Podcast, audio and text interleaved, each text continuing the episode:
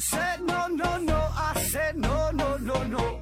You say take me home, I said no, Perignon. You said no no no, I said no no no no, no no no no.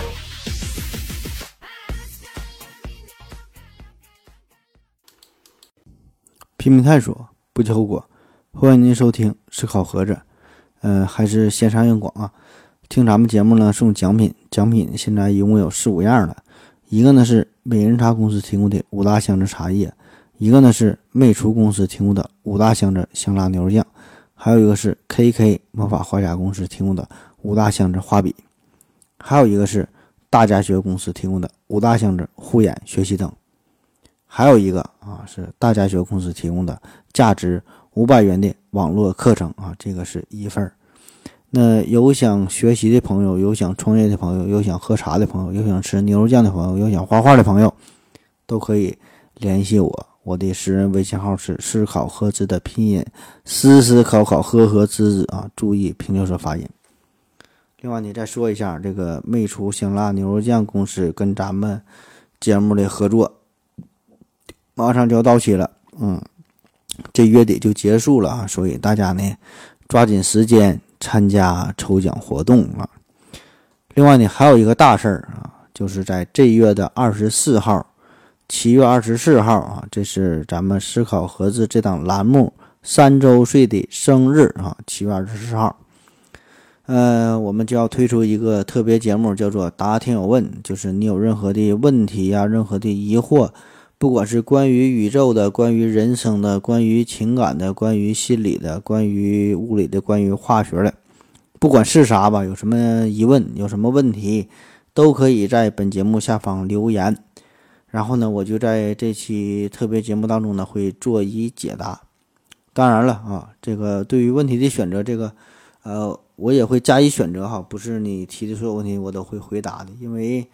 咱们这这个这种方式也是进行过很多次了啊，我也是确实遇到过一些朋友会提出一些毫无意义的问题啊，或者是我不感兴趣的问题啊，这些呢我都会忽略掉。嗯，有一句话嘛，这么说的，叫一个好问题比答案本身更重要啊。所以呢，各位赶紧打开脑洞，放飞自我，提出更好的问题啊，我给你一个更好的答案。那好了哈，下面开始今天这个这个正式的节目。今天呢，咱们开启一个全新的系列，叫做自我修养。自我修养，那啥叫自我修养啊？就是一个人，无论你从事什么行业，你是干啥的，你都得不断的学习，不断的磨练，通过提升自己的知识水平，在方方面面哈，都要提升自己的素养，提升自己的能力，铸造自我，完善是完善自我哈，这叫自我修养。咱们比较熟悉的就是，呃，这叫演员的自我修养。嗯，就是周星驰电影里边，咱咱咱都看过嘛，对吧？一个跑龙套的，也有一个伟大的演员梦啊，这叫演员的自我修养。但是呢，咱们这一系列呢，嗯，不聊这么高端、这么专业的这么问题哈，咱咱咱就是说，呃，聊一些非常常见的这么几类人群，很可能呢，我们就是其中的一员。说说这些人群的自我修养。那今天呢是这一系列的第一期节目，咱要说的呢，这个人群哈很有意思。这个人群，他们上辈子是折翼的杠铃啊，把全人类都作为自己抬杠的对象，在他们眼中，全世界都是错误的。在他的身体里啊，藏有撬动地球的无敌超能力。他们擅长刷存在感。擅长硬性抖机灵啊，分分钟就能把你惹得生气，瞬间就把这个话题给终结。他们无时无刻不沉浸在自己的优越感当中，站在鄙视链的顶端，以真理就在我手中的这种姿态俯视众生。啊，这个人群大伙都明白了哈，这就是杠精哈。咱们今天就说说杠精的自我修养。那杠精这个词儿啊。是最近这么两三年才流行起来的，叫杠精，就是形容那种逻辑不在线儿、大脑不在服务区，以抬杠为己任，专门是对人不对事儿啊，宽于律己，严于律人，为了反驳别人而刷存在感，以通过打压别人来获得优越感、快感的这么一类人群。那杠精这个词儿可能是挺新，但其实呢。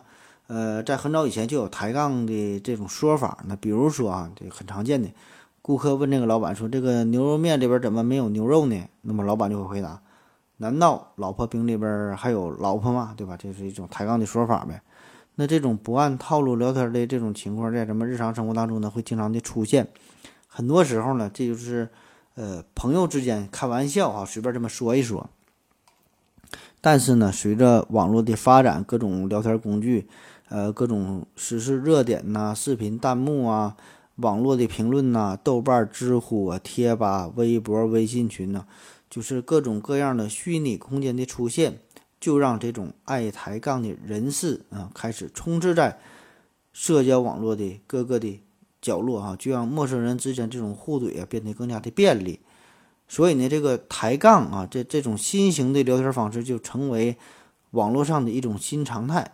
甚至呢，会有人沉迷其中，无法自拔啊！整天呢就以这个抬杠为乐趣儿，以怼人为乐趣儿。那你说今天的月亮真美啊，他就会说：难道今天的星星就不美吗？难道昨天的月亮就不美吗？那你说苹果真好吃，他就会说：你有没有考虑过橘子的感受？你有没有考虑过西瓜的感受？对吧？你你怎么就说苹果真好吃呢？反正就是。不管你说啥，他就用各种诡辩的方式，绝对不从正面回答问题。那一旦你敢反驳，他就会给你扣上各种大帽子。最后呢，还得整一句哈，这个只是我个人的观点，不喜勿喷。哎，感觉他说的东西都是合理合理合法的。最后呢，给你气得够呛。那要说杠精这这这事儿哈，这个其实呢，古今中外都有。古希腊呀，就有一位著名的哲学家啊，也不太著名。叫做欧布利德斯哈，欧布利德斯，呃，这个人的名气啊，自然是没有咱们上期说的这个希腊三贤，呃，这么有名哈，跟他们是没法相比。但是这个欧布利德斯他有一个非常著名的悖论，叫做说谎者悖论，哎，咱都听过，就是说我正在说谎，哎，我正在说谎，那这句话我到底是真的还是假的？我说没说谎呢？这个欧布利德斯他呢还有一个哲学命题，欧布利斯欧布利德斯就问说的。嗯，你没有失去的东西，就是你有的东西，对不对？那大伙儿保证回答了，那当然对了，对吧？我没失去，保证是我所拥有的呗。然后欧布利德斯就说呀：“那你没有失去你头上的角，那么你一定是一个有角的人啊，头上有角啊，那个小龙人嘛，对吧？你看这个就是一个抬杠的说法。这个欧布利德斯，这就是希腊啊抬杠界的一个一个一个老老前辈。那在咱们。呃，中国古代这种杠精啊也很多，晏婴啊、张仪呀、东方朔呀，对吧？还有大名鼎鼎的庄子啊，对吧？这些呢都是熟谙诡辩术的高手，那也有很多抬杠的记录。那最经典的啊，自然就是庄子和惠施之间，呃，这场关于子非鱼的辩论，大伙儿呢都听过哈。你不是鱼啊，你怎么知道鱼快不快乐哈？就就这这么回事儿。当然了，这场辩论这个是相当有技术含量的，也是富含哲学思辨的一场辩论，很伟大。那假如说哈，这这这个辩论，呃，庄子问说：“子非鱼，安知我不知鱼之乐？”那么对方怼一句哈：“知子莫若父哈，我是你爹，我怎么就不知道呢？”那那那那那么这这场辩论，这场抬杠瞬间就结束了，马上进入战斗状态。还有呢，就是这个公孙龙啊，这咱之前也说过。公孙龙白马非马，咱上回呃以前说的是公孙龙的公孙龙的板砖呐，呃这这是白马非马，这咱一定都听过说这个白马不是马对吧？那这个说法一听就是万里邪说，那个纯纯是一种诡辩嘛。但是呢，他这个说法也是透露着一种个体与整体的一种逻辑关系。那么不管是公孙龙啊，还是庄子，还是惠施，那这些大咖可以。呃，可以说都是这个杠精界的祖师爷啊，这些在他们身上都有很多值得咱们去学习的东西。那在这个文学世界当中呢，自然也是不乏杠精的存在。自古呢就有这么一句话，叫“呃，文无第一，武无第二”，对吧？就是所以在这个文学界当中，这些文人骚客彼此之间，谁也瞧不起谁啊，谁也看不上谁。在这个清朝初年，有一个叫做毛麒麟的人，毛麒麟啊，按理说呢，这个人文学功底儿很深厚，扬州八怪啊，有这个金农、陈传这俩呢，都是这个毛麒麟的徒弟。对对，毛青这是很有能耐，但是哈，毛青这个人呢，他很有能耐，但是一天不抬杠他就难受啊。据说呢，他不喜欢舒适，苏轼呢有有一首很有名的诗嘛，叫做“竹外桃花三两枝，春江水暖鸭先知”啊，大伙儿都觉得很很很精彩，写的很好，特别是这句“春江水暖鸭先知”，写的非常传神嘛，对吧？水，呃，春天来了，水这个变得温乎变暖了，然后。鸭这个这边游泳啊，他就感觉到了，对吧？春江水暖鸭先知，很传神，很生动。毛麒麟就抬杠了，那你这句话说的就不严谨了。春江水暖鸭先知，大鹅也先知啊，对吧？你怎么只能说鸭子呢？你明显就是歧视大鹅呀，对吧？你怎么的？这个春天来了，就许你们鸭子出来，咱们大鹅那就不存在吗？啊，你看这是抬杠。嗯，还有一个，还有一一个名句啊。呃，王杰有一句话叫做，呃，蝉噪林欲静，鸟鸣三更幽啊，鸟鸣三更幽。那么这个王安石呢，就吐槽一句叫做一鸟不鸣三更鸟哈。你说鸟鸣三更幽，我这个一鸟都不叫，哎，这这这才更幽。这真事儿啊，真有这么一首诗，就叫就是王安石是这个诗。那么这样的例子啊，其实还有很多。在以前呢，这种互怼、抬杠这些事儿呢，大多是出现在文学圈当中。因为你只有在文学史当中，这个你你才能记录下来，才能传承下来。平民百姓之间，对吧？看不起谁，顶多就是爆个粗口也就完事儿了。但是呢，现在就不一样了。现在这个网络平台呀，非常方便，给大伙儿呢提供了更多的机会。那每个人都能成为一个段子手，而且呢，大家可以非常放心的去抬杠，哎，不用担心人身安全，不像以前俩人吵吵起来啊，一下给你捅死了。就比如说，在这个二零一八年到现在，你看，就死了很多人哈，死了很多位大师，纪梵希呀、霍金呐、李敖啊、贝聿铭啊等等啊。你看这些人，有科技圈的，有文艺圈的，有文学圈的，有建筑圈的。那这些大师的相继离去，大伙儿呢就开网就就开始，呃，在网上各种缅怀呀，呃，各种悼念呐，对吧？嗯，是这个怀念这些大师。有一些人呢转发一些图片，呃，发一些链接，然后再整上几句话，呃，这这就是全人类的损失，这是一个时代的结束啊，如何如何啊，说的很感人。那么这个时候就会呢有一些杠精出现，你们就装啊，你们就装吧，你们就可劲装吧。你用过这个纪梵希的香水吗？啊，你你有时间捡屎吗？嗯，你高中物理这考试你你你及格了吗？对吧？你知道那个背背什么名的第二字念啥吗？还有这个香奈儿的香水啊，你你买过吗？你有什么资格你你就去悼念啊？那么这种方式就怼着你上气儿不接下气儿。那大家可能觉得面对杠精这种人啊，他们就是不讲理，就是一顿瞎说。其实呢，这个事儿啊，还真没有这么简单。叫抬杠一时爽，一直抬杠就一直爽啊。那怎么能成为一个合格的、优秀的杠精，让自己一直处于不败的地位呢？怎么能一直爽下去呢？哎，你看，今天咱们思考盒子文化传媒能力有限公司，咱们的文案组啊，就整理了这么一期节目啊，总结了以下这二十多条关于杠精的自我修养，供大家参考，便于以后大家在。呃，这种抬抬杠的过程当中啊，可以灵活的使用哈。下面呢，我就结合一些实例，呃，帮大伙儿分析一下怎么进行更好的抬杠啊。咱们一一来说。呃，第一大方面，第一大方面就是逻辑混乱。你想要成为一个非常优秀的杠精，一定要让自己的逻辑混乱起来才行。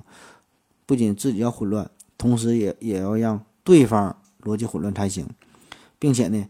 不去关心真正的问题所在，啊，比如说有人提问说如何评价杨振宁啊？你这这个一般这种说法都是出现在知乎上，如何评价谁谁谁哈？那如何评价杨振宁？你就可以说，你有什么资格来评价杨振宁？等你获得诺贝尔奖以后再来提问吧。那有人就提问说的如何评价周杰伦的专辑叫《依然范特西》？哎，你就可以回怼过去哈。等你以后发行专辑再来问吧，你他妈会不会唱歌哈？你瞎问啥啊？如果如果如果有人提问说的如何评价这个煮鸡蛋好不好吃？你就可以怼回去啊。你评价什么煮鸡蛋？你会不会下下蛋哈？等你能下鸡蛋，你再来评论吧。还有，咱看到一些文章的时候，根本不用去看完，文章太长不看哈，视频太长费流量不看哈，根本就不用打开，看着标题，咱就可以进行胡乱的瞎猜，然后就可以站在道德的制高点一顿瞎怼，一顿批判就行。当然，至于这个逻辑混乱的这这这这这个方式哈，细分起来呢，还有许多小的分支哈，我给你一一道来。第一个呢，叫做偷换概念。偷换概念，因为在咱们这个汉语当中吧，这个同样一个字儿，哎，一个词儿，它包含的意思很多，哎，不一样。那么我们呢，就可以把它包含的这么多意识当成一个意识，这样呢，就偷换了概念。比如哈，现在咱不夏天了嘛，这个全国各地都很热哈，三十多度、四十度。那么这个时候，如果有人敢喊一句：“哎呀，这这天真热。”你马上就骂他哈，你就说你他妈能不能吃苦，一点吃苦精神都没有，你还怎么进步？你还怎么成功啊？如果有人说，哎，吃了一口药，说这个药啊真苦，你就可以说，这点苦算啥哈？你这点苦都受不了，你一点毅力都没有，你还要不要脸哈？你还你还能经不经不经得住考验？哎，这个呢，咱就是偷换了概念，就从这个味觉上的苦和这个生活上的苦，把这两个概念就给整混淆了。再比如说抄袭这个事儿，嗯嗯，前一阵儿大伙儿讨论的非常热烈，说这个大张伟，他大张伟喜欢抄抄袭嘛，对吧？什么洗刷刷呀、穷开心呐，说讨论这些是不是抄袭的问题。那么这个时候，作为杠精，咱们根本就不用考虑什么旋律呀，对吧？美小姐是什什什么几个八拍儿，几个八拍儿根本不用管，什么曲调是根本不用管啊，他上去直接怼他，直接怼他，抄袭哈！你看你这个歌词。每个字儿，我从新华字典字典上都能找到啊！难道这个还不叫抄袭吗？这赤裸裸的就是抄袭。第二大方面叫做以偏概全，就是凡事呢，咱们总能找到一些特殊的例子，那么呢，我们就可以用这些特殊的事例来代表全部，就是用片面的观点来看待整体的问题。那比如说现在这个高考啊，刚刚结束。有一些人考的成绩挺好，考上了心仪的大学，开始呢晒这个大学录取通知书。特别呢，有一些是九八八，呃，九八五，也也不知道咱妹妹考大学啊，九八五、九八五、二幺幺什么名牌大学，那咱们就会打击他一下。你考大学有啥用哈？读书也没有用，考上考上好大学没有用哈。你北大毕业了，你照样还有卖猪肉的哈。你考上北大，你也卖猪肉啊。比尔盖茨，人家大学没毕业，人家也能创业啊！所以考大学有啥可牛逼的？法拉第小学毕业，小学学历啊，就是但凡是有人敢说抽烟有害健康，你就找几个抽烟的，但是活的挺好的老头老太太哈，九十多岁、一百来岁的，直接摆在他的面前哈，啪啪打他脸。那有人敢说日本人素质高，你就说，你看，我就认识一个日本小妹儿哈，她还随口吐痰呢。所以小日本素质都低下，咱就是以偏概全。嗯，第三种方法叫做荒唐类比。荒唐类比，类比这个事儿啊，呃，我们嗯经常会用到，就是在咱们平时聊天啊、唠嗑当中，特别是咱们做这个科普节目哈，就作为一个科普工作者，在咱们的科普节目当中呢，经常会用到。一种类比的方式，就是为了便于理解，经常会进行类比。比如说，咱说这个宇宙膨胀、宇宙加速膨胀，咱就类比说，这就像吹气球一样，两个地方离得越来越远啊。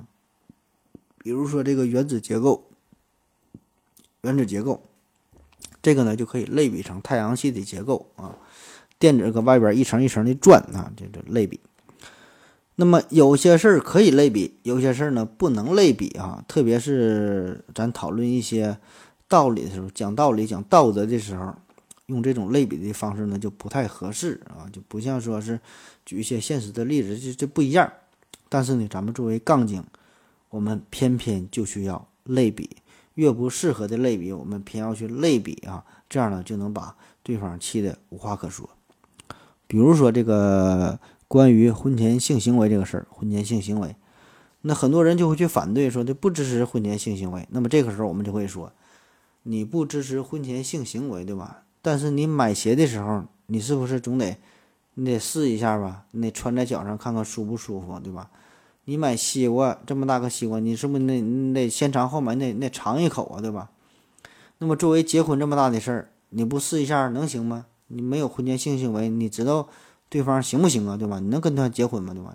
吃西瓜尝买西瓜你都得尝一下呢。这个呢就叫做荒唐类比。那这比如说两个人打架哈。你也完全不用去讨论，到底是谁的原因，因为什么原因打起来，啊，你就直接，哎，进行一个荒唐的类比，把这俩人比成两个巴掌，叫一个巴掌拍不响，所以呢，你俩人都有事儿，或者呢，把两个人比喻成苍蝇和鸡蛋，啊，叫苍蝇不叮无缝的蛋，啊，这些呢都是荒唐类比。那还可以进行。更荒唐的类比就是两件事儿根本没有任何的关系，我们呢也可以进行把它类比，比如说，哎，头一阵儿这个国产航母下水了，哎，大事儿对吧？大伙儿都很高兴，欢呼雀跃的。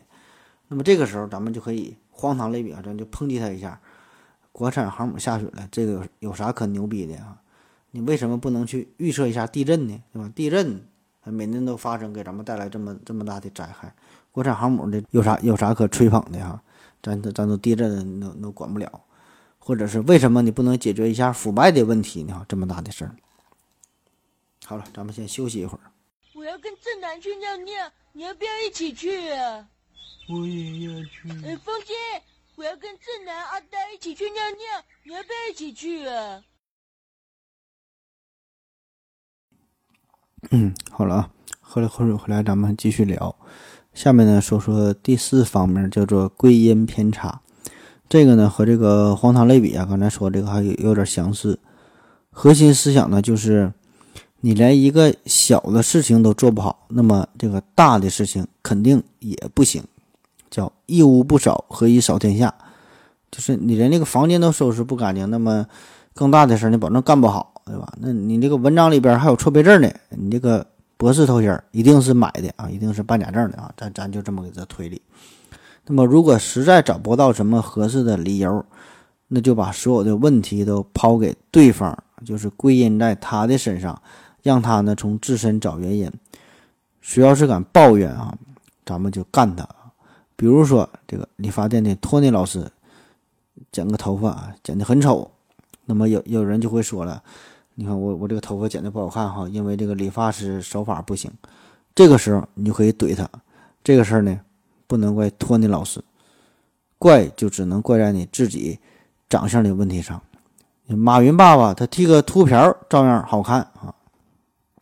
比如说，呃，有人同情说这个服务员啊非常辛苦，对吧？每天呃从早到晚非常忙碌，而且呢挣的还不多，很辛苦。这个时候呢。作为杠精，咱们就可以怼他。这个呢，就是因为服务员他自己不努力，自己水平不行。你要是考上牛津，考上剑桥，你还他妈用当服务员吗？对吧？你还是自己没本事啊。比如有人抱怨说的这个，呃，《百年孤独》啊，呃，或者是什么什么什么什么书啊，看不懂啊，看起来非常的吃力。这个时候呢，咱们就怼他。你为什么不反省一下自己啊？是不是你的自己的这个这个思想觉悟不够高？你为什么不想想你自己与这个作者的差距有多大？你自身水平不行，你就不要看这么高端的书嘛，对吧？还有人抱怨社会啊，这不好那不好啊，哪哪都不行。你就别总说这个大环境不好啊，说的好像是你能破坏大环境的人似的。你得从自身找原因。这个呢，咱们上学时候呢。呃，也都经历过这么一个事儿，就是比如说啊，你被龙哥欺负了，然后呢告老师，嗯，老师这龙哥欺负我，那么这个时候，哎，老师就是一个很好的杠精，他就会说，龙哥为什么欺负你啊？他怎么就欺不欺负别人，怎么就不欺负我呢？你保证是自己做的不对，对吧？你自己做错的问题，你得从自身找原因啊。他为什么强奸你啊？你保证是你自己穿的少呗？你太暴露了，你勾引人家了，对吧？你为什么那个作业本忘带了，对吧？你为什么不忘了吃饭，不忘了睡觉呢？你为什么那脑袋没忘带来，对吧？你得从自身找原因。哎，咱就就这么跟他抬杠。第五大方面呢，叫做混淆事实陈述与观点表达。事实陈述和观点表达，那啥叫事实陈述？比如说，今天早上我吃了一碗麻辣烫啊，这个就是事实陈述。比如说，从小我就想考清华大学，这个呢就是呃事实陈述，就是说我说一个现实存在的这么一个事儿啊，事实事实陈述。那啥叫观点表达？就是我觉得这碗麻辣烫很好吃，我觉得清华是个好学校，这个就是一个个人的观点啊，个人观点的表达。那很多时候这个事实陈述啊。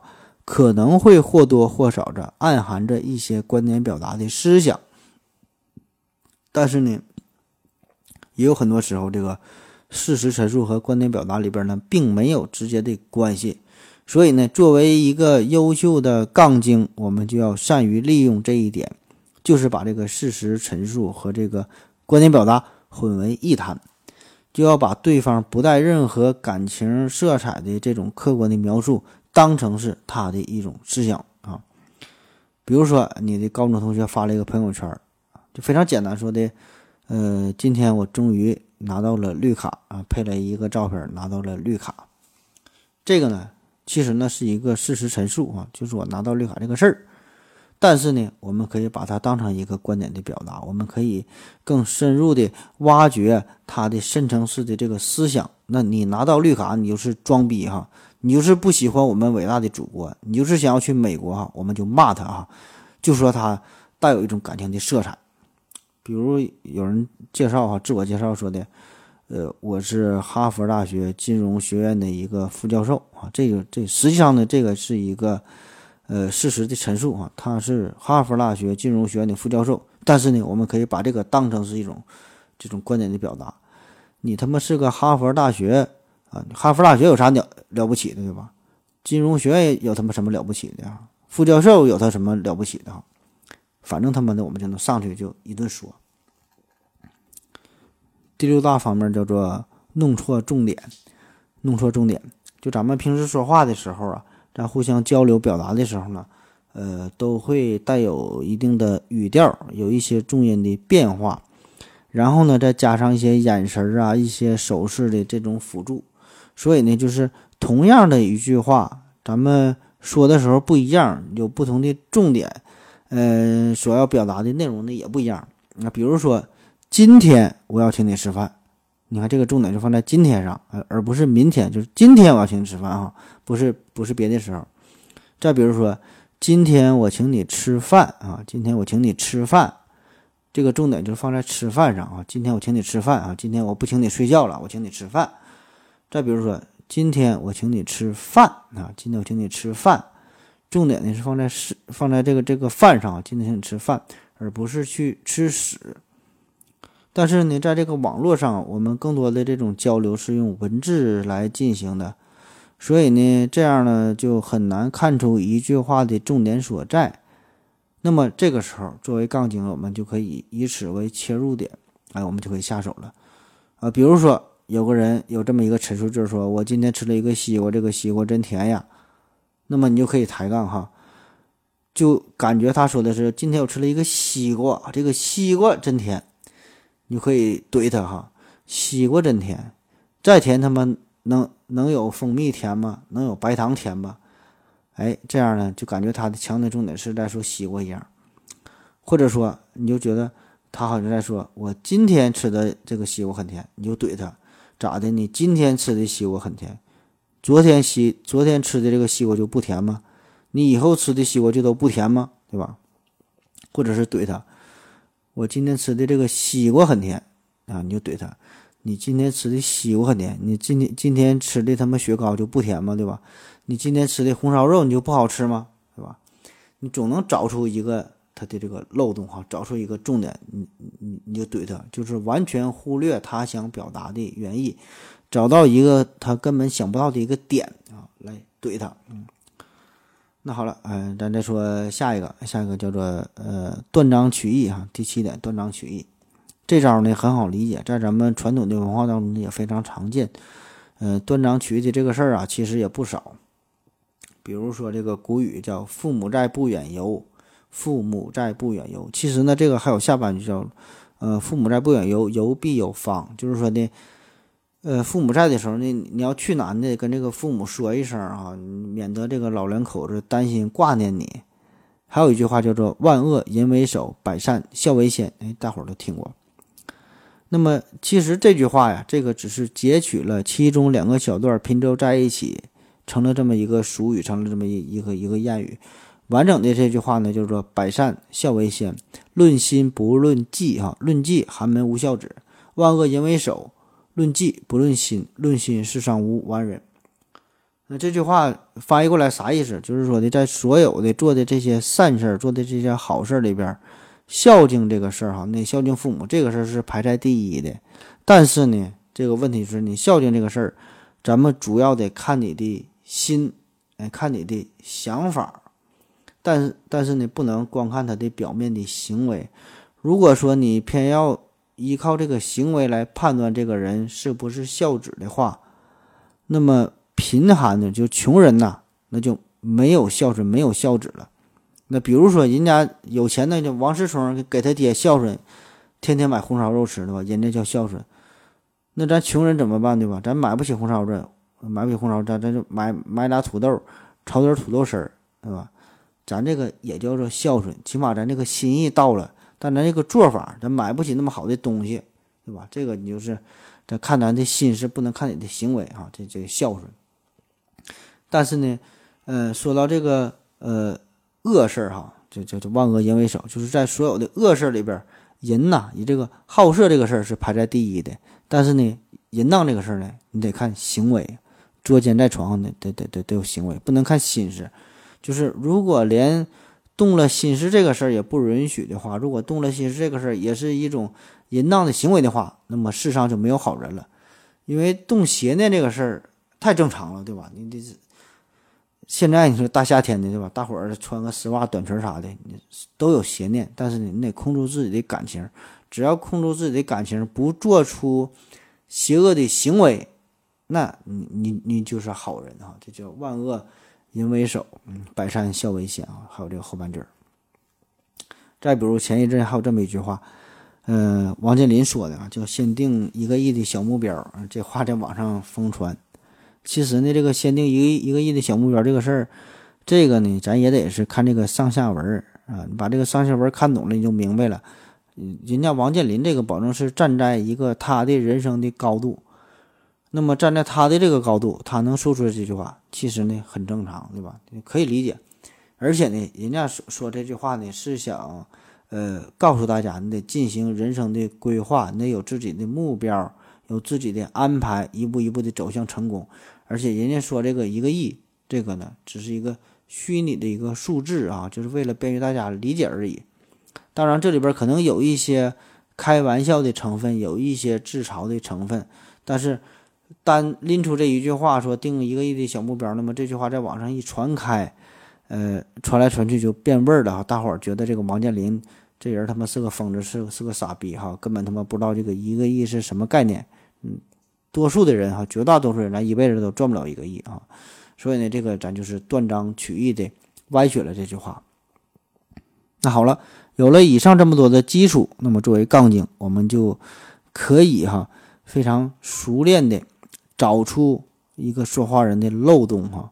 比如说他说了一百句话，九十九句话都很对，哎，哪怕有一句话说的不是特别对，或者是。比如说，他举了一个例子，或者是他假设了一个情景，那么这个时候他说的这句话，咱们就可以单拎出来。那么，如果这句话违背了社会主义核心价值观，不符合当今的主流思想，我们就可以揪住不放，一顿猛攻，一顿抨击。那比这个断章取义更狠的，进一步的叫做无中生有啊，这个是在这个基础之上更狠的一招，就是对方想表达的思想根本没涉及这方面。但是呢，在他的话语当中，或者是他发的一个图片当中，暗含了一些思想，我们呢就可以进行无中生有，歪曲他的意思。举个例子哈，比如说有人发了一个图片，发了一个一个图片，一个美食，他说这家餐馆啊，这家菜这个很好吃。那么这个时候我们就会怼他说，你你去的这个地方根本就不是一个地道的川菜馆。注意哈，这个时候。他并没说这个是川菜馆，并没说他吃的菜是川菜，但是我们看出来了，他发的这个照片，这个这这个图上这个菜上边有一个辣椒，哎，我们就可以无中生有说他去的是川菜馆，说他想表达的就是川菜好吃，我们就会怼他啊。当然，我这就是觉得举的一个例子哈，如果他这个他没有辣椒，你就说不是川菜，别的菜系呗，对吧？粤菜、辽菜、鲁菜很多菜系。我们就抨击他，说你去的这个地方不是一个地道的什么什么菜馆。那如果你实实在看不出来是什么菜系，你也可以怼他，你去这个餐馆，这个菜就是不新鲜，就是不好吃。嗯，第八个技法叫做混乱混淆语境，混淆语境。那么啥叫语境啊？语境这个词儿呢，就是语境，就是语言的大环境，那就是咱们平时说话的时候，咱们唠嗑的时候。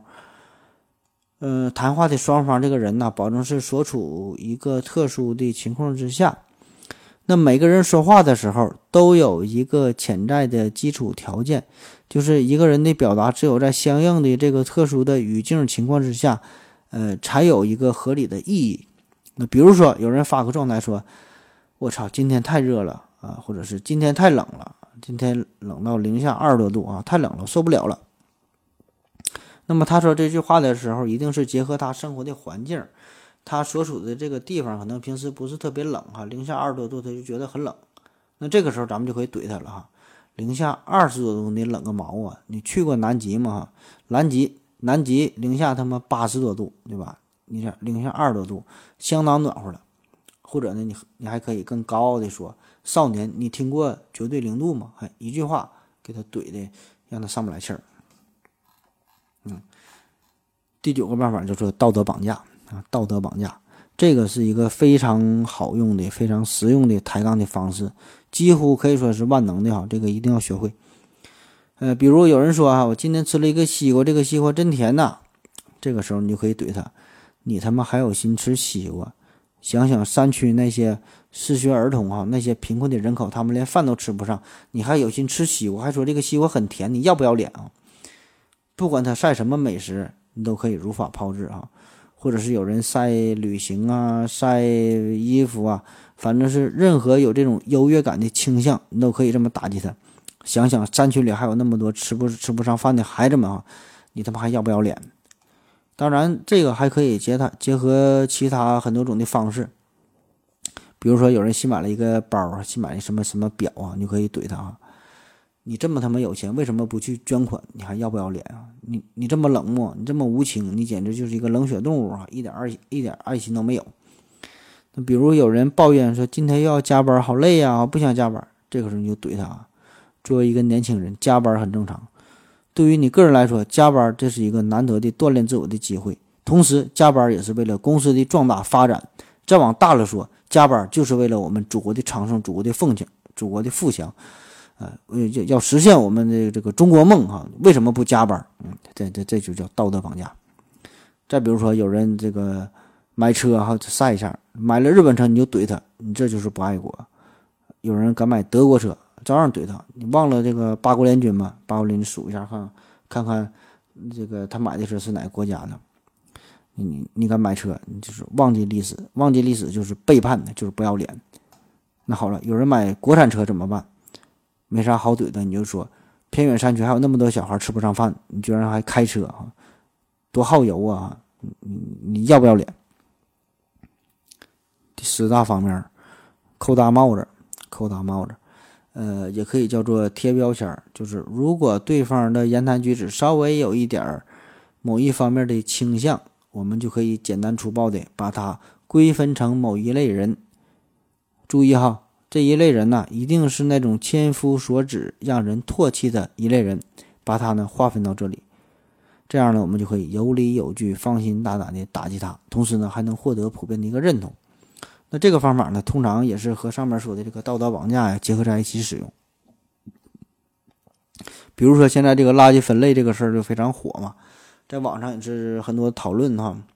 那么这个时候，比如有人说就他要抱怨垃圾分类这个事儿，敢说垃圾分类不好，或者是只是稍微流露出了这么一点负面的情绪，不喜欢垃圾分类，那么我们就可以打击他，把他划分成为不爱护环境的人士。地球污染这这个环境污染这么重了哈，你居然不垃圾分类，你居然不爱护环境，你这他妈是要疯啊哈！不抨击你，我抨击谁？注意啊，这个时候咱们抨击他了，他可能会反驳你。那么这个时候，谁要敢反驳你，哎，你就说他三观不正啊！只要是和咱们三观不一样，你就说他三观不正，不管他正不正好，和我不一样那就不行。还有更狠的呢，就是如果对方敢反驳你，直接就给他扣上一个杠精的帽子。注意哈，这个虽然咱们是杠精，但咱自己不能承认，咱得咱得把这个帽子扣给别人，说他是杠精。就像是一个人不能不可能证明自己没疯一样，一个人呢也没法证明自己不是杠精，所以呢，他越解释越生气，说的越多，就会留下的漏洞越多，反而呢会让人觉得他就是杠精，那最后他就真的变成了一个杠精。那么这个时候你就把他拉到了和你同一个水平线上，这个时候咱们再用自己这个杠精非常娴熟的技术干掉他。啊，第十一个办法叫做权威打脸啊，权威打脸，就是不管对方说什么，不管对方说的对不对，咱们呢根本不用鸟他，我们呢只谈论资格，只谈论自己的资历，谈论水平。就是如果他的资格不够，他的水平不高，那么呢他就没有权利去谈这个事儿。那比如说啊，有人说的我我不喜欢经常出入热出入夜店的女孩子。你就可以怼他啊！你他妈是社会学家吗？嗯，你有什么权利去评价这种女孩子？嗯，你说话是什么语气？你这是什么态度啊？你有没有修养？你自以为很了不起吗？对吧？有人说这我这个我不喜欢吸烟，你就说你他妈抽过烟吗？你得过肺癌吗？你好意思说吗？对吧？有人说这朵花真好看，你就怼他，你他妈是植物学家吗？你你知道这个每个花都叫什么名吗？你会审美吗？你好意思评价吗？你还要不要脸啊？还有一个万能的啊，为长辈式的训话，为长辈式，你就说他，你这个人啊，太年轻了，图样，图三炮，图拿义务，认真你就输了，你什么都不懂哈，年纪轻轻的哈，你就不要说话。第十二个办法叫做转移话题，呃，这个哈，作为一个杠精，咱们在和别人抬杠的时候，一定要学会转移话题这个办法，这个这个技巧非常重要。注意哈，转移话题，转移话题的时候，一定要非常的突兀啊，非常的就是对方让对方这个猝不及防的，根本没想到你会在这个时候转移话题，而且呢，这个转移后的话题看似呢要与原来的话题还稍微有这么一丢丢的关系，但是实际上呢还一毛钱关系也没有。那么等到对方反应过来之后，你再迅速的转移到下一个另外的话题。那么这样啊，你基本转到三四个话题之后，对方呢也就认输了哈，根本不想跟你扯。比如前一阵子有这么一个新闻，就是有有很多这个女性遇害啊，特别是一些空姐之类的哈。然后呢，在网上就有一些非常善意的提醒，就是说告诉各位女性注意自身安全啊，保护好自己啊，晚上出门要注意这些事儿。那么这个时候有人留言留言了，就说即使。女性集体不出门哈，都搁家待着。那么这帮人呢，在家里边呢，也可能受到家庭的暴力，受到家人的性侵这些事儿。哎，你一听这个事儿，这不是完全讨论两个事件嘛，对吧？一个是在外边这种自身安全的问题，一个是家庭暴家庭暴力的问题哈，这是完全是不在一个次元，这个完全是两个层面啊。这个就叫做转移话题啊，大伙儿一定要学会。再比如说，比如说。呃，有有女生发了一张自拍照，还配上一句话，说的感觉自己美美的哈，感觉自己都有点像 Angelababy 了，我怎么这么漂亮？那么这个时候你就可以怼他，好好一个中国人呢，为啥要叫外国人的名字？叫什么他妈安吉拉 baby 啊？你看这句话虽然也提及了安吉拉 baby 啊，但是和题主说的感觉自己美美哒这个事儿一毛钱关系也没有，瞬间就把这个话题就给转移了。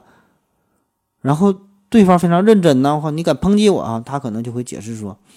安吉拉 baby 这就是人家一个艺名嘛，对吧安吉拉 baby 显得非常可爱嘛。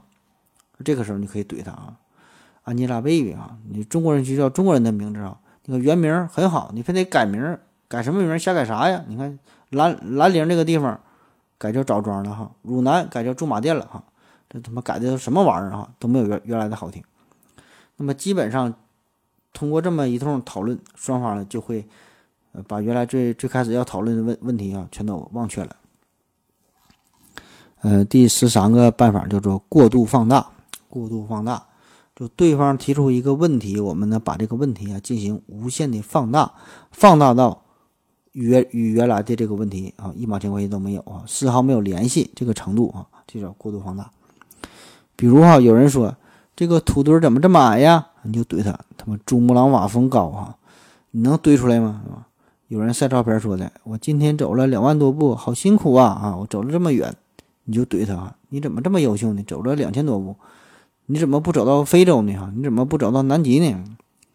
啊，比如有女生找对象说的，哎呀，我想找一个优秀点的男士哈，作为我一生的伴侣。你就直接怼他哈，优秀点的男士，我看比尔盖茨挺优秀啊，就不知道人家能不能看上你。第十四个办法叫做双重标准，这点也很重要，就是咱们对待自己和对待别人完全。要采用不同的方式啊！作为一个杠精，一定要这样，呃，一定要严于律人，宽严于律人，对，宽以待己就对待别人要严格一点，对待自己呢要宽泛一点，叫己所己所不欲哈，就给别人啊，自己不要的东西就给别人，一定要采用这种双重双重标准，叫得饶人处不饶人。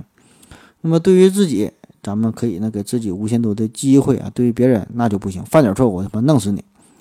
那之前我们说的这些做法，就作为杠精，我们都可以这么去做。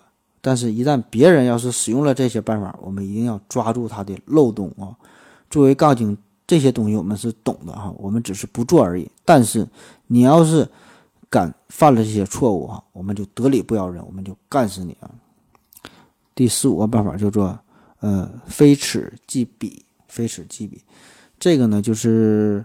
呃，咱们杠精就是要保持一种非常明确的二元对立的思想，就是在咱们世界当中就只有黑和白这两种颜色，没有灰啊，没有别的色儿。就比如有人提出了说说这个问题，说，呃，大学生毕业卖煎饼，月入月入三万，这个事儿你怎么看？哎，大学生毕业了卖煎饼，啊，还不少，月入三万。那有人可能就会说了，你看这个就是人家自我选择嘛，对吧？自己开心就好。自己养活自己，挣了不少钱，可以理解呀。也不是说大学生毕业都得向上走啊，都得做白领啊，都得做高管，对吧？说的挺好，说的挺好。那那咱就怼他。那按照你的意思，那大学生毕业就全都卖煎饼呗，对吧？大伙儿都他妈不用找工作，都不用找工作，咱也不用上学了。所有大学生，中国这么多人，咱都卖卖煎饼得了呗，对吧？叫非此即彼啊。那你说西瓜好吃啊？那你他妈天天吃西瓜，你也不用吃别的了。你吃你说西瓜好吃，你的意思就是别的水果都不好吃呗？哈，以后你也他妈都别吃了啊！好了，咱们再休息一会儿。我要跟正南去尿尿，你要不要一起去啊？我也要去。哎，风姐，我要跟正南、阿呆一起去尿尿，你要不要一起去啊？好了啊。尿了个尿回来，咱们继续聊，说说第十六方面，叫做找不同。找不同啊，在心理学上有一个叫做认知域交集的概念。认知域交集，呃，就是两个重叠的地方。就比如说，你去过新加坡，我也去过新加坡，对吧？呃，哎，这就是个交集。你喜欢吃水煮鱼，哎，我也爱吃。你喜欢看美剧，你喜欢看韩剧，哎，我也喜欢看。哪怕是两个人的星座一样啊，这个就是一个。交集叫认知域交集，就找到了一个共同点。那么这个共同点，哎，这个呢会给彼此带来一个非常舒服的感觉，一个很好的开始。那么两个人的知识这种经历哈，就是两这两个人的思维哈，呃，会有一些交集，当然呢也会存在有不同的这种差异的地方。那么这个时候就看你的选择了。如果两个人，站在不同的立场、不同的经验这种这种基础之上去考虑问题，双方呢就更容易，呃，产生矛盾，就可以进行抬杠啊，让对方呢更讨厌你。那如果你你呃努力的去找这个共同点，那你俩呢就变得更和谐。所以作为一个杠精哈，一定要明白这个事儿。那这也是一个心理学的技巧。比如说有一些男生很出名哈，在初次约会的时候遇见这个女生。那他在点餐啊、吃饭的时候，经常会说一句话，就是，呃，我和他要一份同样的东西，他吃啥我点啥。注意哈，这个时候并不是因为这个男生没有主见，也不是因为他对食物没有要求，而是他在努力制造共同点。呃，在心理学上也有一个说法，这个就叫静止法则，就是说，人们总喜欢各个方面和自己一样啊，或者是相似的人啊，这样呢就会给自己带来一个安全感，也更容易去接近对方，明白吧？就是他喜欢啥，哎，你有这个点呢，你你也喜欢，俩人呢就就靠近了，总能找出一个共同的话题啊，哎，这个两个两个人的这个感情啊，就会呃很容易的相处在一起。但是啊，咱们作为杠精，我们就要背道而驰，习惯性的找出不同的地方，就是这样啊，这才能让对方去难受。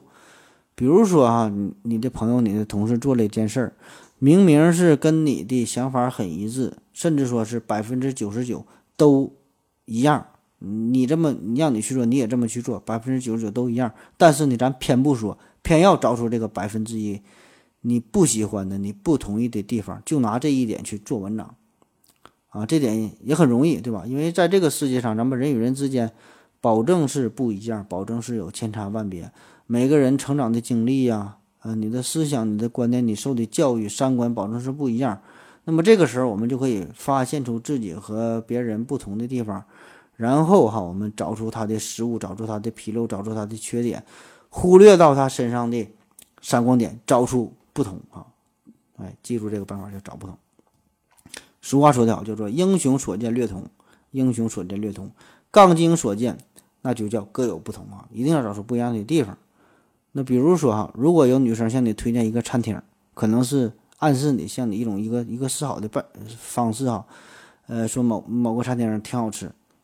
那么作为一个正常人，哎，可能就会说，哎，真巧啊，这个餐厅呢，我也刚好去过，确实觉得不错，哎，这个菜品很好。那咱们有时间，咱约个时间，咱就一起去吃一下。哎，这个是一个很好的发展的结局。但是哈，作为杠精，我们就不能这么去做了。有女生跟你推荐一个餐厅，说很好吃，你马上就怼回去。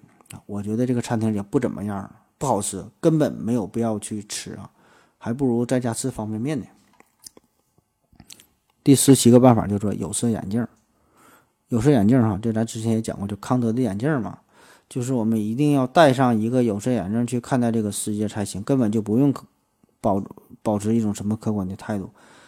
就不管别人做什么，我们感觉他一定是做的是错的，一定是不对的啊。即使他做了一个好事儿，那他也是装的，要么就是作秀，要么就是假的。保证他他不可能做好事儿，他怎么能做好事儿呢？反正我不信。呃，比如说啊。新闻经常报道感动中国呀，如何如何？说有些人隐姓埋名，为祖国做贡献啊，几十年，这个这个非常辛苦啊，为为了搞科研啊，做出什么贡献了？不管真假，咱上去咱就定性啊，这事儿保证是他妈假的，就是骗人的，谁信呢？就是树立一个榜样，让让我们去学习，我才他妈不学呢哈，假的，傻子才这么去干呢。比如说网上有这个说是这个外卖小哥救了落水。落水的儿童啊，外卖小哥很厉害，又去灭火，如何如何？保证是假的，是外卖小哥一定是想出名啊，一定是他把这个孩子给推下去的，一定是他点的火，要不然他凭什么救火？他凭什么这个救小孩啊？保证是想出名。还有这个明星什么捐款的，保证是炒作哈，他捐鸡毛款捐款啊，就为了炒作，就为了出名。第十八个办法叫做完全从自我出发。就不管什么事儿啊，咱们一定要从自己的角度来看待，不用考虑别人的感受，不用考虑别人的感受，就是以自己的经验啊，以自己的经历作为参考。啊，有人说，哎，我觉得这个西瓜挺好吃的，你就怼他啊！你以前吃的西瓜都是假的西瓜，你那西瓜保证不好吃，怎么可能好吃呢？要么就是你这个味觉系统有问题，赶紧去医院看病去吧。这西瓜就是不好吃。那有人说啊。哎呀，我现在考上一个好大学真不容易。我那高三的时候非常的努力，每天我都是头半夜都不睡觉，好十点半下自习，然后一直看书看到后半夜啊。我这么辛苦，你就怼他哈，你就编吧。高三的时候不可能这么努力。我高三的时候天天上网，从来没看过书啊。你怎么能看过书呢？就从自己的观点出发。那作为一个优秀的钢精，一定要始终保持着一种自我意识过剩的状态哈，就自我意识过剩。啥叫自我意识过剩？哈，这是一个心理学的话题，就是作为一个社会的主体，我们都有自我意识。自我意识啊，就是你如何看待这个世界，你是怎么想的？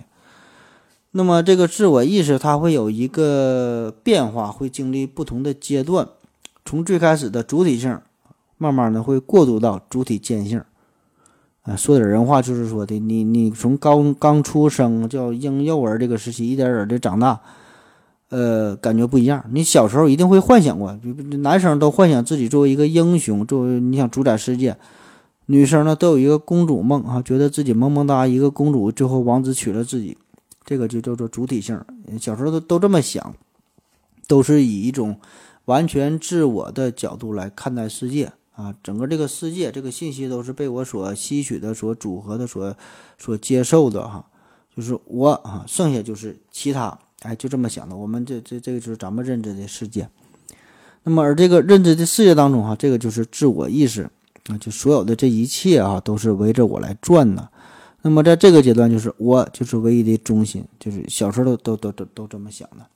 但是呢，随着年龄的增长，那个意识不断的成熟之后，尤其是进入社会之后，你就会意识到了，在这个世界上，并不是只有我哈，并不是只有我这么一个主体，而是有很多的主体，大家呢。每个人都是一个主体，就是我和其他是平等的，我并不是中心，大伙儿呢是一样的哈，大伙儿呢都是一个呃平等的这么这么一个态度，这么一个关系，甚至是说，我作为一个主体，我连他们一条狗都不如哈，慢慢的就会看清自己，这个时候你就会变得成熟了，那于是啊。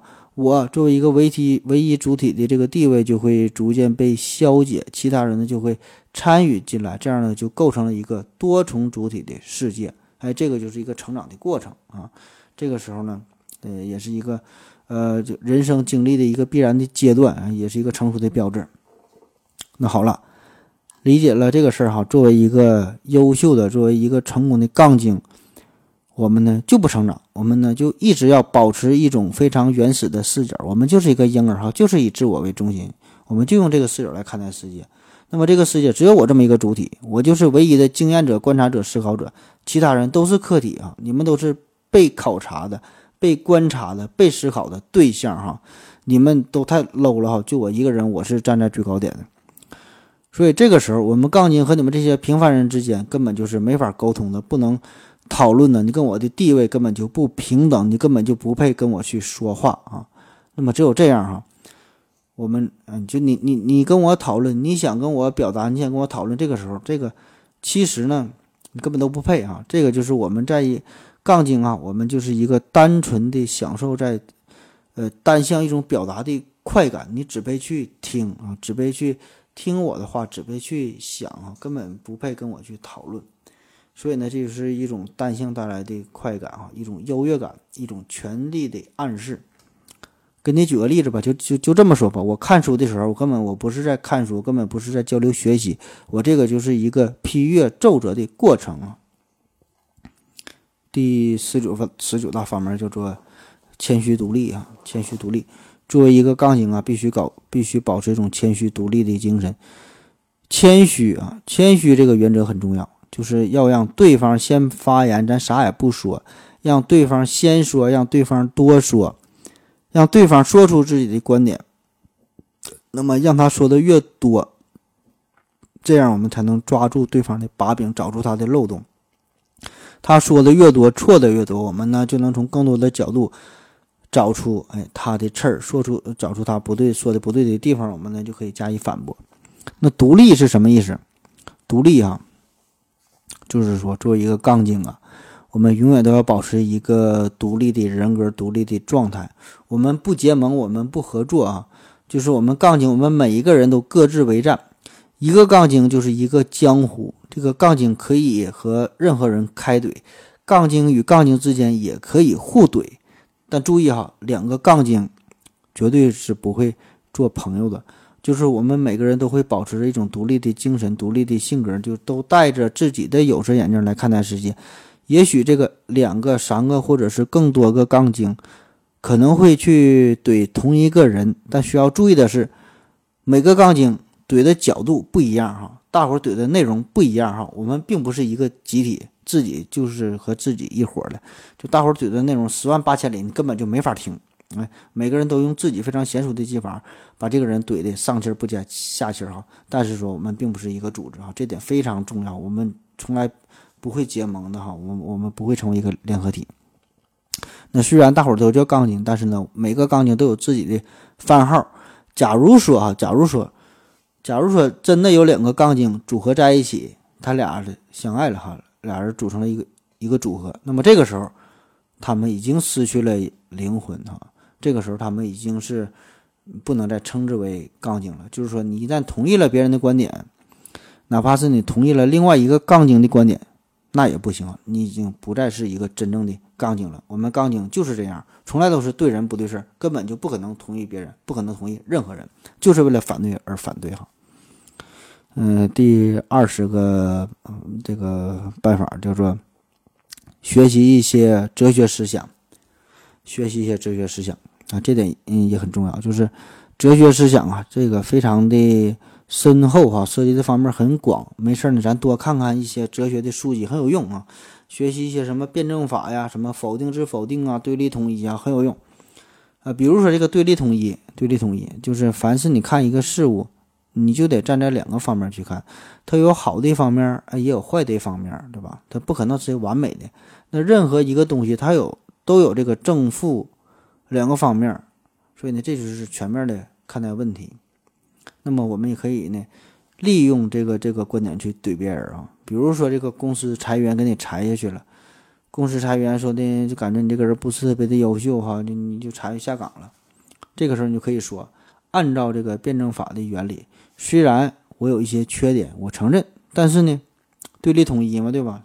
双方面的，我我保证也有我的优点。那同样，作为经理，您有您的优点，但是呢，您有您的缺点。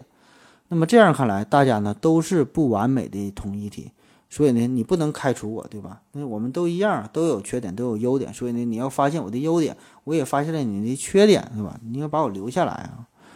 再比如说什么整体与局部的关系啊，什么主要矛盾和次要矛盾呢？这玩意儿，反正你就学习吧，这个这可深了哈。作为杠精啊，咱们呢一定要。利用好各种哲学的工具啊，我们就是用这个个体来代表整体，我们就是用这个极端来代表普遍，我们就是用这个小众来代表大众。我们一定要先决先解决次要矛盾，然后再考虑主要矛盾。我们一定要把这个工作重心放在矛盾的次要方面上，这样才行啊！我们一定要一定要用这种静止的眼光、局限的眼光来看待问题啊！就这样，爱咋地咋地啊！第二十一个办法叫做生怼，生怼呀。这就是实在没有啥办法了，生怼这个没有啥技术含量。咱们小时候经常被家长生怼，比如说你亲妈就跟你说：“你妈呀，我想玩游戏机啊。”你妈就怼你：“我看你长得像他妈游戏机。”妈呀，我想吃雪糕啊！我看你长得像雪糕啊！妈呀，我想吃鸡腿，我看你长得像鸡腿。这就就生怼啊！你说啥我就就怼你。那比如说，我刚刚抢到了。回到二零四九，哎，刘老师的最新的这个，呃，发布的一个签名书啊，给我签名了啊，好激动啊！这个时候你就可以怼他啊，难道只有我一个人觉得他写的这本书没有什么水平吗？对方可能会说了，哎呀，这个就是萝卜白菜各有所爱呗，我就觉得刘老师好帅呀，我就喜欢他的作品，哎，你就可以再怼他，再怼他就说呗。那你喜欢的这颗白菜啊，这个品味也太低了哈！他写的那叫什么玩意儿？就是不好，就怼哈，就生怼哈，就不好啊，就不喜欢。那实在没有什么办法，咱就可以不讲理，看什么说什么，毫无根据，全凭感觉。就比如说，你就可以怼一个人哈，我一看你就不像什么好人，你长得你咋长这样呢？你怎么你怎么这么长的哈？你长这样我就不想跟你说话，你太丑了啊！比如说有人这个在朋友圈晒什么美图啊。呃，摆拍花了十分钟啊，选图花了半个点儿，修图花了两个点儿啊，最后呢，好不容易晒出来一张美美的自拍，你就直接怼回去哈，怎么长得这么丑啊？有人敢晒这个美食美食照片，你就怼回去啊，这他妈什么玩意儿？该人家狗狗都不吃，生怼。呃，第二十二点啊，叫做保持永不服输的精神。呃，作为杠精吧，对吧？之前咱说的这些都是一些技法，但是呢，咱下面说的这个，这就是最重要的，就是一种精神。作为杠精，最基本的精神就是永不服输，因为在这个杠精世界里，我们根本就没有认输这两个字儿。认输这两个字儿早就从咱们字典里抠出来了啊！而且呢，我们根本就没有字典啊，所以我们根本就不会认输啊，根本就不会输，因为我们不讲理嘛，对吧？我们不讲理，根本就不会输。他随便怎么说，我们就不承认就完事儿了呗。只要有人敢不服气，我们就一直怼下去。而且呢，要牢记，呃，咱一定要珍惜呀，愿意与你互怼的人。就是很多新人，嗯，与其他人这个互怼啊，可能不太理解，所以呢。咱遇到一个非常执着的人，遇到愿意跟你互怼的人，一定要好好把握啊！这种人很难得啊，我们一定要一定要尊重对方，一定要以这种最混乱的逻辑思维能力，以这种最匮乏的知识储备量，以最凌乱的语言，呃，以最表达不清的这种表达的能力与之战斗战斗到底，这个才是对对方抬杠的这种最呃崇高的一种尊敬啊！我们要，而且呢，我们要做到这种。呃，要做好打持久战的准备哈，短则可能是一两个小时，长则可能是一两天，甚至是十几天、几十天、几个月啊，这些呢都没关系，只要牢记一句话，在杠精的世界里面没有失败两个字儿哈，只要对方不认输，那作为一个杠精，咱们就要坚持到底，这个呢是呃最基本的一个杠精的职业操守了。第二十三叫做自信，呃，这也是作为一个杠精的一个非常重要的品质，就是始终。咱们都要站在道德的制高点上，咱就是要保持一种自信的这这种精神，一定要摆出一种举世浑浊我独清，众人皆醉我独醒的这种表情。不管别人说什么，都觉得他说的不对啊，咱先反驳再说，反正你说的不对啊，只有我说的对才行啊！一定要这这这种自信，要不然你绝对不是一个合格的杠精。不管啥事儿，不管说啥，咱们一定要以自我为中心，就是要用自己的感受作为衡量一切的基础的这个标准。就是我不想听的，我不想看的，我不爱听的，我不喜欢的这些，一定都是错误的，一定都是垃圾。咱们就是要用这种迷之自信，站在鄙视链的最高点。那么，只有咱们自己的这个三观，这个才是最正能量的，才是最最对的哈。只有符合咱们品味的东西，哎，那才是最好的。只要和我们。这种观念有一点儿相悖的东西，咱就怼回去啊！那那那得都是垃圾。作为杠精，也一定要清楚，就是我们并不是要反驳某一个固定的观点，明白吧？这点很重要。我们就是为了反驳而反驳哈，我们并不是说的反对某一件事儿，我们反对的就是一个人，我们就想怼他。我们也不用讨论什么真正的结果。有一句话叫做“真理越辩越明”，但是呢，在咱们杠精的眼里，就是。真理根本就不存在哈，什么越辩越明，越辩我让你越糊涂，根本不知道自己在辩啥。即使真正有真理，那也只在我一个人的心中啊，你们呢都没有，你们狗屁都不是啊。那么假设说你真的敢跟我辩上三百回合，即使你心中有了真理，最后一定让你连姥姥家姓啥你都忘了哈。这个是是作为一个杠精，呃，这个一个最基本的一个自我修养。而且啊，这作为一个杠精啊，咱们一定要明确一下，就是我们没有一个固定的观点，没有一个固定的观点。也就是说，比如说他今天说熊猫真可爱，你就怼他熊猫不可爱；如果明天他说熊猫不可爱，我们就怼他熊猫真可爱啊。那有些新人，有一些新手的杠精吧，呃，不太敢怼别人，就是总是畏首畏尾的，就是不太敢说，缩手缩脚，就生怕自己。怼的内容吧，与自己刚才说的话呢自相矛盾哈。刚刚刚说这个熊猫可爱，怎么又说熊猫不可爱不可爱了？这个其实呢大可不必在意啊。作为杠精，我们观点就是这样，我们根本没有自己的观点，我们就是信口开河，就是瞎说。最重要的就是一种无为的思想，就是要忘了自己啊。我们没有观点的，我们想啥就说啥，我们就是站在对方的。对立面上啊，就是以无法为有法，以无限为有限，总能抓住对方的弱点和漏洞啊。他说熊猫可爱，你就可以说啊，拜托别再说熊猫可爱了，熊猫已经是国家保护动物了，好不好？还有那么多可爱的小动物值得我们去爱的，你能不能不爱一点啊？不要这么自私啊，不要只喜欢熊猫，行不行？那么如果他说熊猫不可爱，哎，那咱们就抨击他。你他妈居然敢说熊猫不可爱？熊猫那可是咱们国家的保护动物，是咱们的国宝，你知不知道？难道你想挑战全国全中国人的底线吗？啊，你还他妈是不是中国人？你还要不要脸？下一个办法叫做卖萌装无辜。呃，这个招儿啊，这个作为一个老钢精来说呢，一般不会使用到这招儿。这个也是，呃，对新人来说吧，这个掌握一下吧。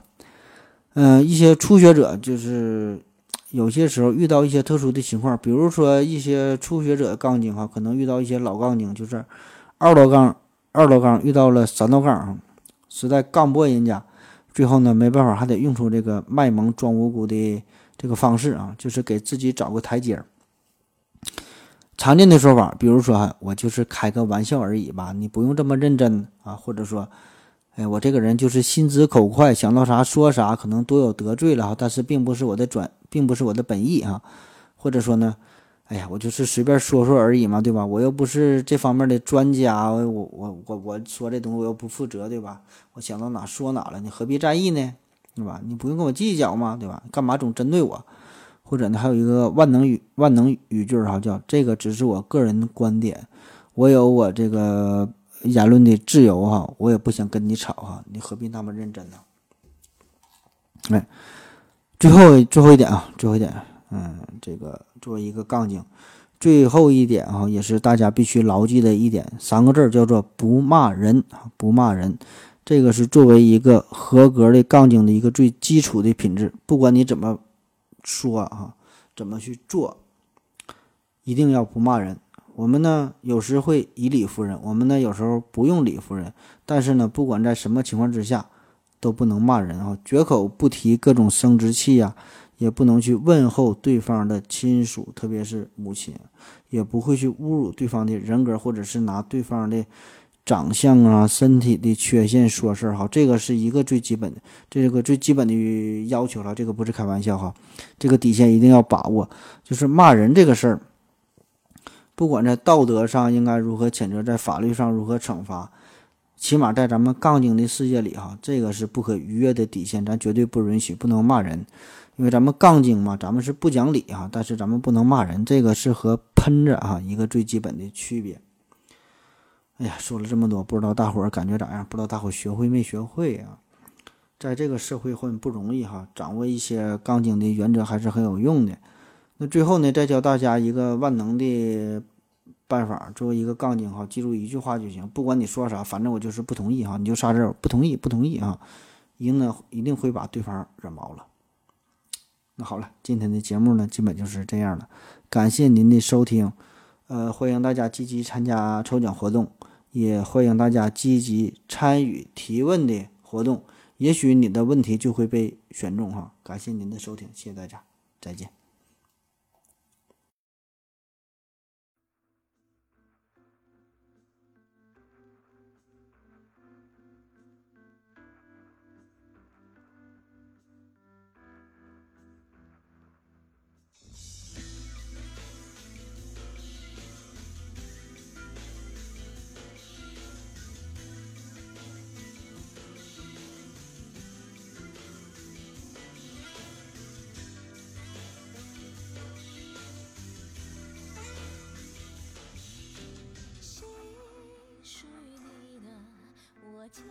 寄托，却变成我的心魔。你属于谁的？我刚好经过，却带来潮起潮落。只是因为一路上，一路上，大雨曾经滂沱。证明你有来过，可是当我闭上眼再睁开眼，只看见沙漠，哪里有什么骆驼？背影是真的，人是假的，没什么执着。一百年前，你不是是真的，人是假的，本来没因果。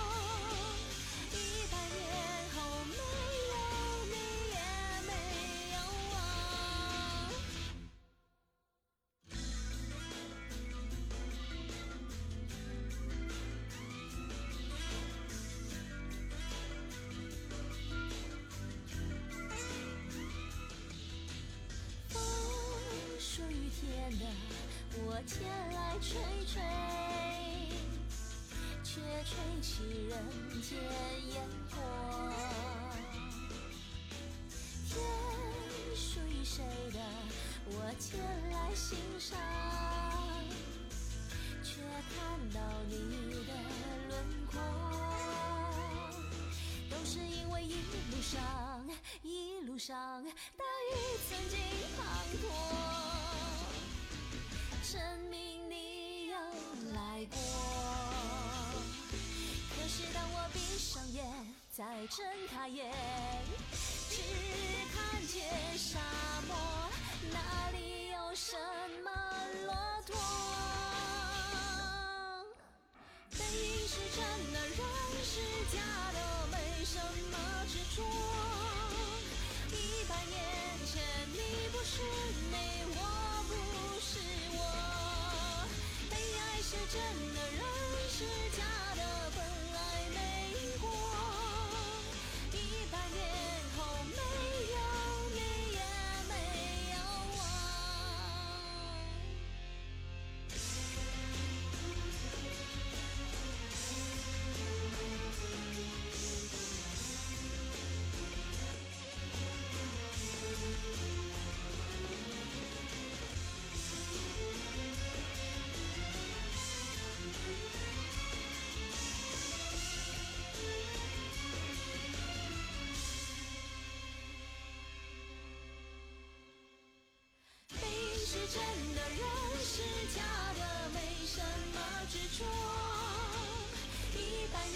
前你不是你，我不是我。